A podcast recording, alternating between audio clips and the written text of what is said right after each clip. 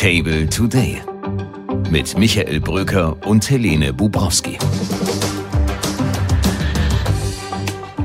Mittwoch, 28. Februar, Table Today. Ihr Audio-Briefing ist wieder für Sie da mit einem exklusiven Programm heute. Denn wir analysieren gleich die Amité Franco-Allemand, also die deutsch-französische Freundschaft und warum sie noch nie so schlecht war und warum sie auch unter Olaf Scholz wahrscheinlich nicht besser wird.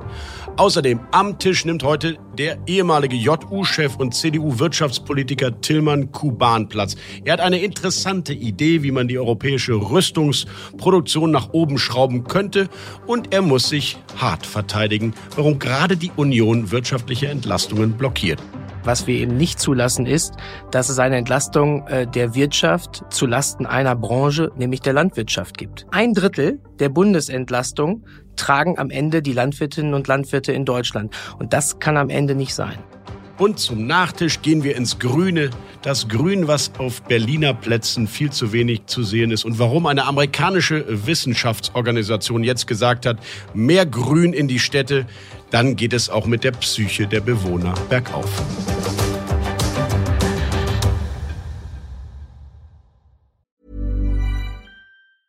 Many of us have those stubborn pounds that seem impossible to lose, no matter how good we eat or how hard we work out. My solution is PlushCare.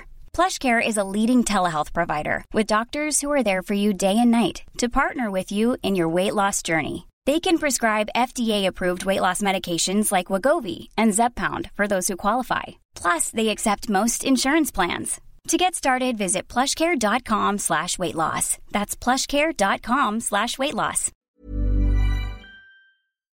Zunächst möchte ich aber natürlich wie immer die Stimme der Vernunft in diesem Podcast begrüßen. Dr. Helene Bubrowski. Hallo Helene. Bonjour Michel. Bonjour Helene, wir müssen über die deutsch-französischen Beziehungen reden, die zumindest nach dem Zweiten Weltkrieg noch nie so schlecht waren wie aktuell zwischen Emmanuel Macron und Olaf Scholz. Eine bemerkenswerte Pressekonferenz hat der französische Präsident vorgestern Abend gegeben.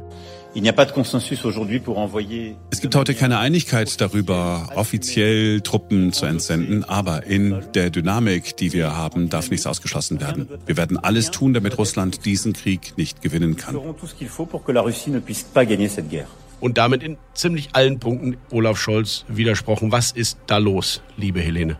Ja, Michael, wirklich bemerkenswert, dass er im Grunde genommen den Bundeskanzler, seinen engsten Freund in Europa, so sollte das jedenfalls in der Theorie sein, im Grunde auf offener Bühne vorführt. Ich sage das hier mit aller Entschlossenheit, aber auch mit Demut, die wir haben müssen, wenn wir auf die letzten zwei Jahre zurückblicken. Viele, die heute gesagt haben, niemals, niemals, waren die gleichen, die vor zwei Jahren gesagt haben, niemals Panzer, niemals Flugzeuge, niemals Langstreckenraketen, niemals. Ich erinnere daran, dass es vor zwei Jahren war. Viele an diesem Tisch haben gesagt, wir werden Schlafsäcke und Helme anbieten. Und heute sagen sie, wir müssen schneller und stärker sein, um Raketen und Panzer zu liefern avoir des missiles et des tanks. Wer hat nochmal Helme angeboten? Es war, glaube ich, Christine Lamprecht, die damalige Verteidigungsministerin. Und die darauf sehr stolz war auch noch. Die das als große Geste der Humanität verstanden hat. Und jeder im Raum wusste, glaube ich, was gemeint war. Und das ist schon natürlich sehr unangenehm. Olaf Scholz hat darauf in jener Nacht nicht geantwortet, sondern ist einfach abgedüst. Das gibt alles gar kein gutes Bild ab. Ja, und zugleich hat Olaf Scholz wenige Wochen zuvor immer wieder darauf hingewiesen, dass doch bitte andere große europäische Volkswirtschaften mehr zahlen sollen für Ukraine-Hilfen, mehr militärisches Gerät schicken. Und er meinte damit immer wieder auch Emmanuel Macron. Also öffentliche Scharmützeleien zwischen den beiden wichtigsten Vertretern eines geeinten, kraftvollen Europa, das gab's lange nicht. Ja, und äh, man sollte ja eigentlich denken, dass in dieser Zeit, in der die Welt aus den Fugen geraten ist, in denen wir einen Krieg in der Ukraine haben, einen Krieg in Gaza, in dem wir nicht wissen, was in den USA passiert, Europa zusammenkommt, zusammenhält und der Motor, der vielfach beschriebene Motor Europas, nämlich die deutsch-französische Freundschaft, um die ist es schlecht bestellt. Es sind auch Eitelkeiten. Wir erinnern uns an die Münchner Sicherheitskonferenz, Helene. Der eine wollte nur Freitag kommen, der andere nur Samstag auftreten, anstatt dass beide sagen, pass auf, wir teilen uns mal diese Bühne und kommen mit einem gemeinsamen Vorschlag für eine Verteidigungsunion. Davon sind wir jetzt weit entfernt. Warum hat Macron das gemacht? Was glaubst du? Was man aus französischen Regierungskreisen hört, ist, dass es eben in Frankreich diesen Ansatz gibt, Strategic Ambiguity. Man legt bewusst verschiedene Instrumente auf den Tisch und sagt eben nicht, welches man nimmt und schon gar nicht sagt man, welches man ausschließt. Also man macht eine gewisse Grauzone was natürlich zur Verunsicherung äh, Putins dienen soll, der sagt, oh, es könnte auch sein, dass die NATO vielleicht doch mal mit Bodentruppen einrückt. Interessanter Ansatz. Ich glaube auch strategisch kluger Ansatz der aber diametral der deutschen Tradition entgegengesetzt ist, die eben mit ihrer Parlamentsarmee, maximaler Transparenz und so weiter, plus einem Kanzler, der seit Tag eins des Krieges immer sehr offen sagt, was er alles nicht machen will und der auch sehr offen die Begründung dafür liefert. Und die ist jetzt mal polemisch zusammengefasst. Ich habe Angst, dass Wladimir Putin irgendwann die Atombombe auf Deutschland wirft. Das kann ich nicht verantworten. Und deswegen machen wir dies, das und das nicht. Selbst wenn er recht hätte, liebe Helene, bin ich ja immer noch der Meinung, müssen die Deutschen Deutschen und die Französen eine gemeinsame Sprache sprechen, damit überhaupt Europa hinter diesen beiden Ländern geschlossen geführt werden kann. Ich erinnere da allerdings auch an den großen Altkanzler Helmut Kohl, der Olaf Scholz heute raten würde, dass man sich vor der Trikolore zweimal verneigt, bevor man die eigene deutsche Flagge grüßt. Du musst also diese Eitelkeiten, dieses auch geringe Selbstbewusstsein der Franzosen im Vergleich zur starken Volkswirtschaft Deutschland mit einbeziehen und erst mal bei Macron anrufen, bevor du deine eigenen Position machst, ihn also zu deinem Partner machen. Grand Nation ist bei denen wichtig. Und das kann er gar nicht, Olaf Scholz. Ich, er geht gar nicht auf ihn ein. Genau, ich bin mir nicht sicher, ob das stimmt mit dem französischen Minderwertigkeitskomplex. Also wenn man einmal in Versailles gestanden hat und gesehen hat, was die da auffahren, dann kommt einem das Kanzleramt doch ziemlich Ja, aber gerade deswegen vor. machen sie es. Die große, naja, aber die große französische Tradition, die auch siegreiche, durchaus Tradition, die sich ja auch immer wieder auf Napoleon beruft, nicht nur seine Feldzüge natürlich, sondern diese Idee der Demokratisierung. Es ist schon ein großer Stolz und mag sein, dass der heute an der einen oder anderen Stelle gekränkt ist und trotzdem würde ich nicht sagen, dass die Franzosen mit großer Mehrheit neidisch auf Deutschland schauen. Ich finde, es ist in der Politik immer zu spüren gewesen. Nimm das Beispiel Sarkozy. Auch ein kleiner Mann, emotional, über energisch gelegentlich und diese nüchterne, hanseatisch geprägte, in der DDR aufgewachsene Kanzlerin, die dann trotzdem einen Draht gefunden hat, wie sie mit ihm spricht. Es war immer auch das Thema, Deutschland und Frankreich, sind wir wirklich auf Augenhöhe? Denk an die Eurokrise, Frankreich nur die Hälfte des deutschen BIPs, die Hälfte der deutschen Einwohner. Es war immer die Lokomotive Deutschland und da Frankreich ja. auch mitfahren. Frankreich hat natürlich in anderen Bereichen ein deutliches Prä.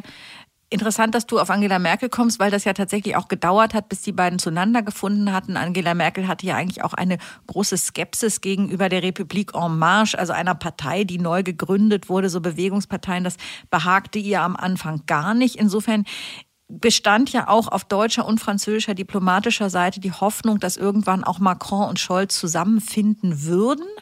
Ich habe aus französischen Regierungskreisen eine Erklärung gehört, warum die beiden so Schwierigkeiten haben, zusammenzufinden. Und das liegt, so hieß es, begründet in der jeweiligen Persönlichkeit. Und so sagt es einer, auf Englisch muss ich jetzt äh, sagen, der sagte, ähm, naja, Macron ist more French than the average French guy und Olaf Scholz ist more German than the average German guy. Also besonders Deutsch, besonders Französisch. Da hakt es und quietscht es an der einen oder anderen Stelle, mal abgesehen von einzelnen Momenten, wie etwa das Treffen in Hamburg, wo das berühmte Bild entstand, als sie gemeinsam Fischbrötchen aßen mit ihren Frauen am Hafen was aber dann auch schon wieder schwierig war, weil das Fischbrötchen, glaube ich, Macron nicht besonders gut geschmeckt hat. Aber selbst wenn es so ist, Helene, ist meine These weiterhin, die Deutschen müssen einen Schritt mehr gehen. Sie müssen nicht bis zur Mitte dieses Weges gehen, sondern sie müssen einen Schritt weiter auf die Franzosen zugehen. Und Angela Merkel hat das damals gemacht. Ich erinnere mich daran, dass sie in der Wohnung von Carla Bruni war und plötzlich äh, zu großen Modefragen äh, befragt wurde, um das deutsch-französische Verhältnis zu verbessern. Und dann haben sie ja auch wirklich wichtige Dinge zusammen gemacht. Ich erinnere an den Kaukasuskrieg, an die Eurokrise. Also alles das, was wirklich groß auf Europa zukommt, ist am Ende Ende eine Frage, wie gut können die beiden Staatschefs miteinander und du musst alles andere in den Hintergrund schieben, wenn du die deutsche-französische Achse wirklich zum Laufen bringen willst. Die Fragen sind größer als die Sentimentalitäten dieser beiden Menschen selbst. Genau, ich glaube nur, dass es ein gegenseitiges Aufeinander zubewegen ist und das natürlich, das ist ein hübsches Zitat von Helmut Kohl, und natürlich darf man den französischen Stolz auf gar keinen Fall unterschätzen. Aber Olaf Scholz insbesondere und die Deutschen haben eben auch ihren Stolz. Und da sieht man es mal wieder falscher Stolz ist so oft schädlich, wenn man gemeinsam vorangehen will. Gibt es einen Ausweg? Ich glaube, die Wahrheit, der Ausweg für das deutsch-französische Verhältnis sind Wahlen. Sowohl in Frankreich könnte es sein, dass Macron abgewählt wird, äh, Gott behüte uns vor Marine Le Pen, aber auch Deutschland steht vor einer Wahl nächstes Jahr und einem möglichen neuen Kanzler Friedrich Merz, der mit Macron schon ganz andere gute Termine absolviert hat, muss genau. man auch mal sagen. Ja, das stimmt. Auch Medien, öffentliche Termine mit schönen Fotos, die entstanden sind. Vielleicht ist es auch eine andere Wahl, Michael. Vielleicht ist es auch die Wahl in Amerika, die dazu führt, dass die Europäer dann doch mal aufwachen und sagen, Entschuldigung, wenn wir hier irgendetwas noch zustande bringen wollen und übrigens auch der Ukraine helfen wollen, müssen wir uns vielleicht doch alle miteinander mal zusammenraufen. Ich erinnere aber auch daran, wie Macron sich bei Trump an den Hals geworfen hat, als Trump das erste Mal gewählt wurde. Und der erste war, der mit ihm natürlich die Welt retten wollte und hingejettet ist, was Angela Merkel gar nicht behagt hat. Also ich bin nicht sicher, ob die beiden in irgendeiner Form noch zusammenfinden. Weiß ich, ich bin auch skeptisch. nicht, aber er hat neulich im Bundestag bei der Trauerfeier Wolfgang Schäuble das wunderschöne Wort gesagt, Vive l'amitié franco-allemande. Und damit können wir uns doch auch sehr anfreuen. Wir zwei Frankreich-Liebhaber. Wir verneigen uns beide einfach dreifach vor der Trikolore. Dieses Ursprungszitat stammt übrigens von Konrad Adenauer. Und damit wollen wir es bewenden lassen.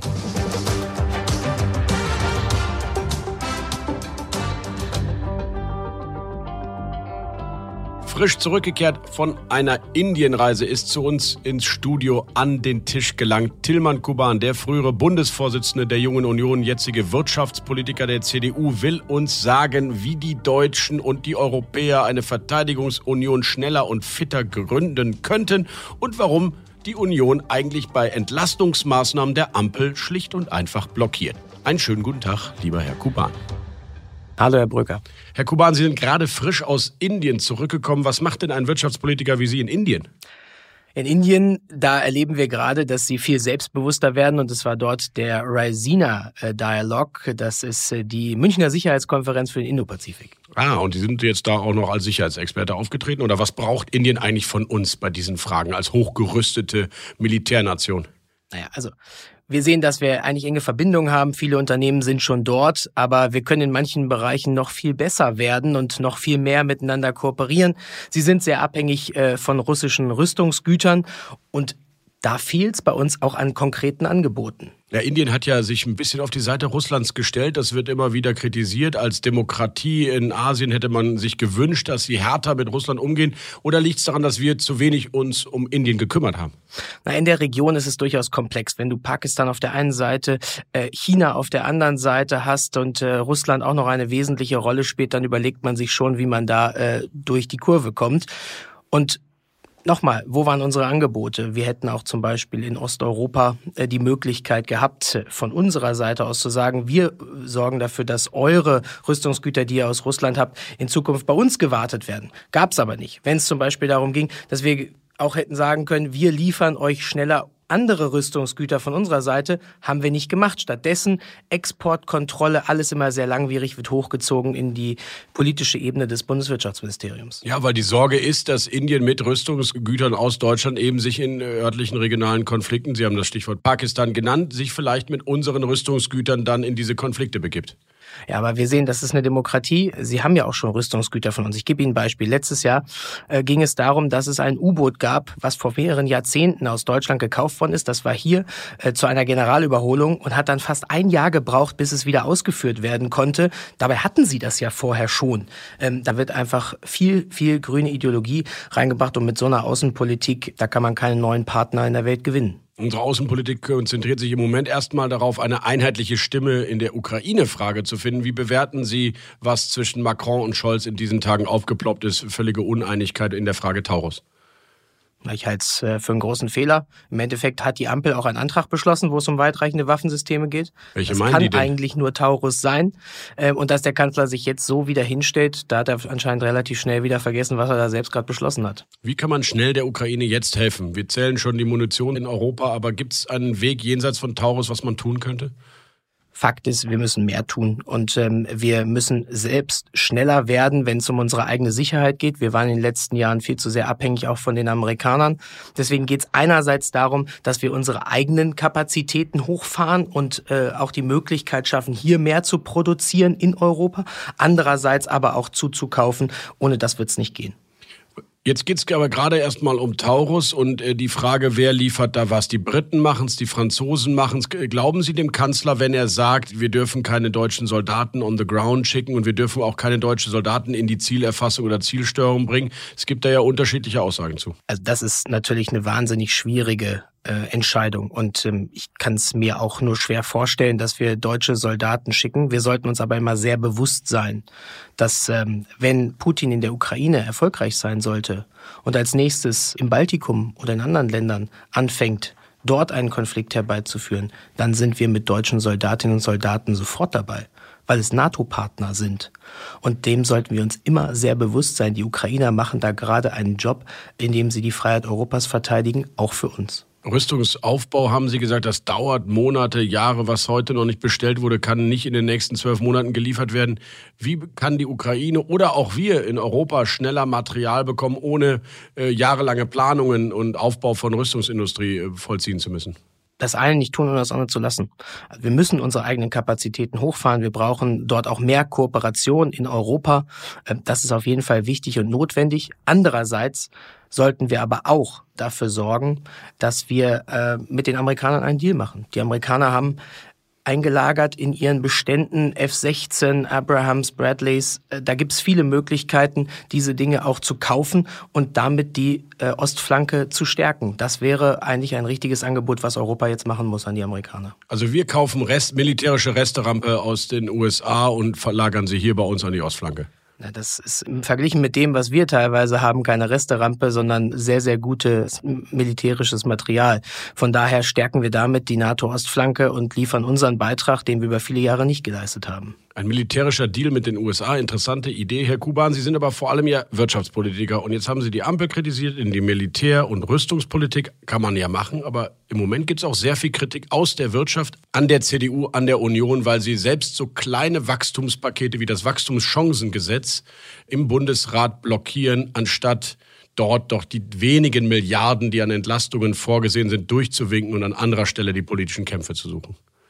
Ja, also Erstens ist das aus meiner Sicht kein großer Wurf, das ist äh, eher nur ein kleiner Sprung. Ja, jetzt wird es ja immer kleiner, wenn ihr es gar nicht zulasst.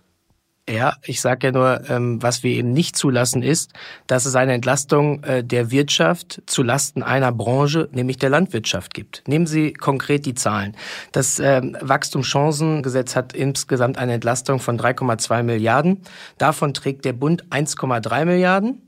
Und davon wiederum wird gegenfinanziert durch sozusagen die Belastung, neuen Belastung beim Agrardiesel mit über 400 Millionen. Das heißt, ein Drittel der Bundesentlastung tragen am Ende die Landwirtinnen und Landwirte in Deutschland. Und das kann am Ende nicht sein. Zweckgebunden sind Steuereinnahmen ja nie. Das heißt, man könnte genauso argumentieren, das Geld für diese Entlastung kommt aus einem anderen Teil des Bundeshaushalts.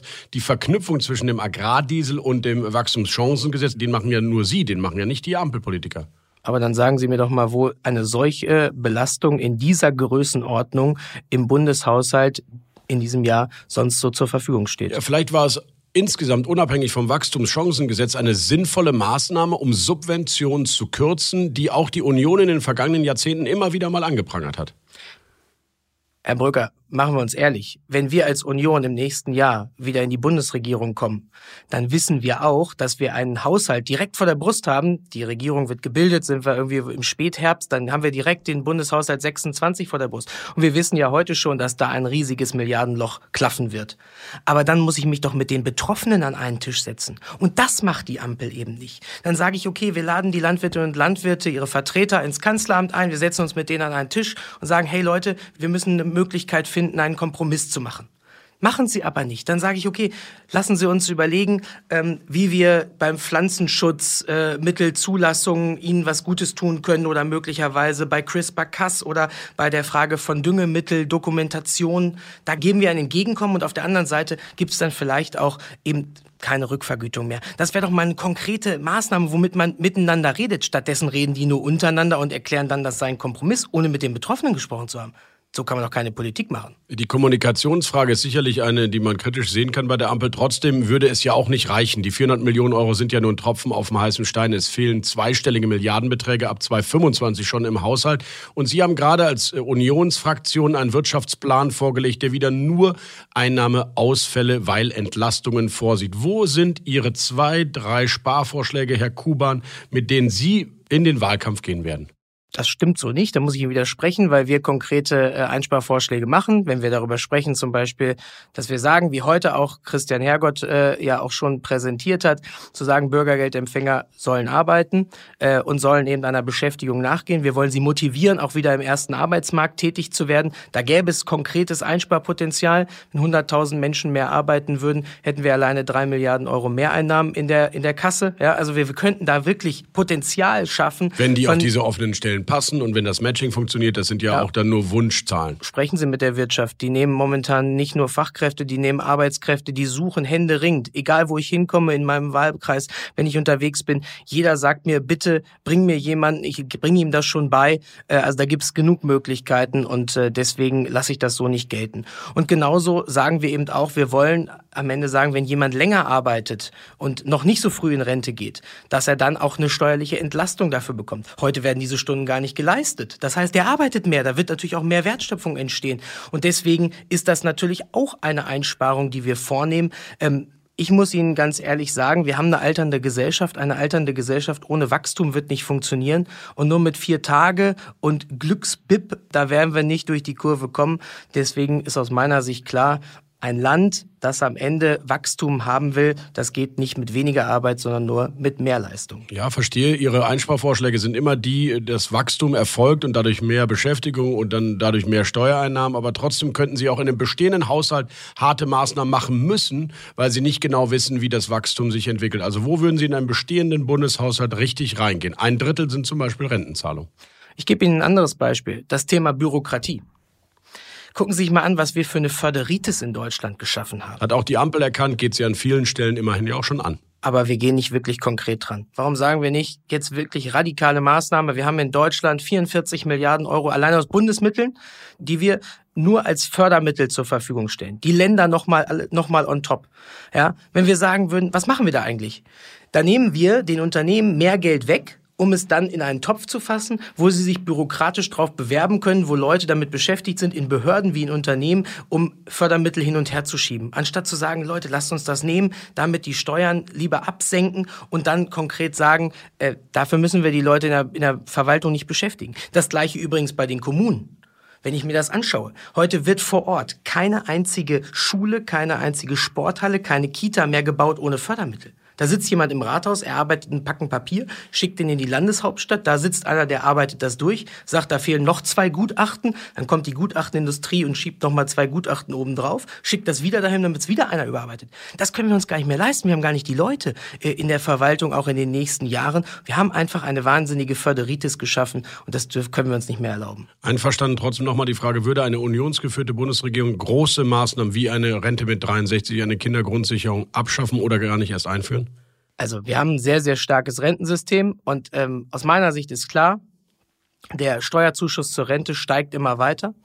Und äh, das wird die junge Generation nicht auf Ewigkeiten so mittragen können, wenn der Steuerzuschuss immer so weiter steigt, weiter steigt und weiter steigt. Da braucht es einen klaren Kompromiss. Und ein Kompromiss ist immer dann ein guter Kompromiss, wenn die Schmerzen gleichmäßig verteilt sind. Von daher drei Stellschrauben. Erstens länger arbeiten, zweitens weniger Leistung, drittens vielleicht auch ein bisschen höhere Beiträge. Aber es muss an allen drei Stellschrauben gedreht werden. Klingt fast danach, als wäre Friedrich Merz der auch für Sie persönlich ideale Kanzlerkandidat.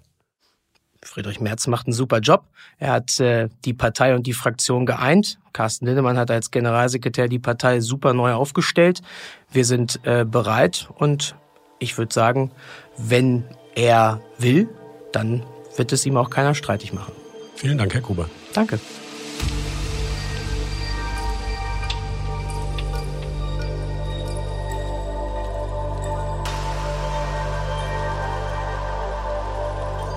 Mehr Grün ist gut für die Psyche. Das ist mein Thema hier beim Nachtisch und ich kann Ihnen sagen, wenn Sie durch Berlin laufen, dann wissen Sie, was ich meine. Betonierte Plätze vom Theodor-Heuss-Platz an der Messe bis hin zum Ernst-Reuter-Platz in Charlottenburg oder nehmen wir den Inbegriff des voll betonierten Platzes ohne jegliches Grün, den Alexanderplatz in Berlin, muss man schon sagen, wo sind eigentlich die Stadtplaner, die uns ein wenig Pflanzen, Grün und Gemütlichkeit gönnen. Jetzt jedenfalls ist es auch wissenschaftlich bewiesen, dass mehr Grün der Psyche der Städter guttun würde.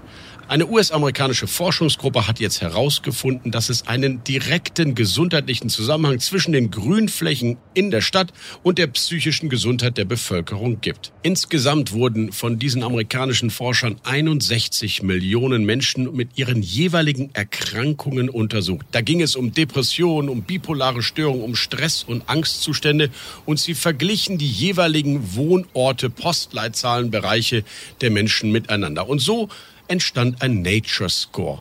Und je höher dieser Nature Score war, also je mehr Grün und Ruhe und urbane Oasen dort vorhanden waren, desto besser war der gesundheitliche Zustand der Probanden. Fazit also, und das ist jetzt nicht politisch gemeint, mit Grün lebt sich's länger. Aber die gute Nachricht ist natürlich, wir meckern hier in Berlin auf hohem Niveau. Es gibt ja immerhin noch zweieinhalbtausend Parks und Grünflächen in dieser Stadt. Zum Beispiel der Botanische Garten gleich bei mir um die Ecke. Wirklich dringend zu empfehlen. Also suchen Sie sich Ihre kleinen Orte für das große Glück. Dann lebt sich's auch besser. In diesem Sinne, ich freue mich auf Sie. Morgen an dieser Stelle gibt's wieder einen frischen Table Today Podcast. Bleiben Sie entspannt. Ihr Michael Bröker. I see trees of green, red roses too. I see them bloom for me and you. And I think to myself, what a wonderful world.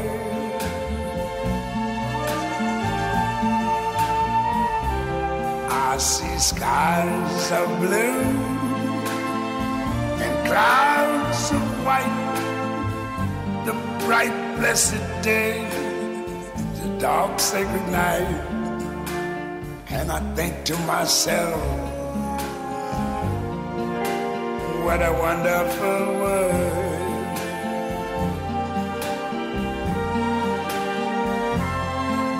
The colors of the rainbow so pretty in the sky are also on the faces of people going by.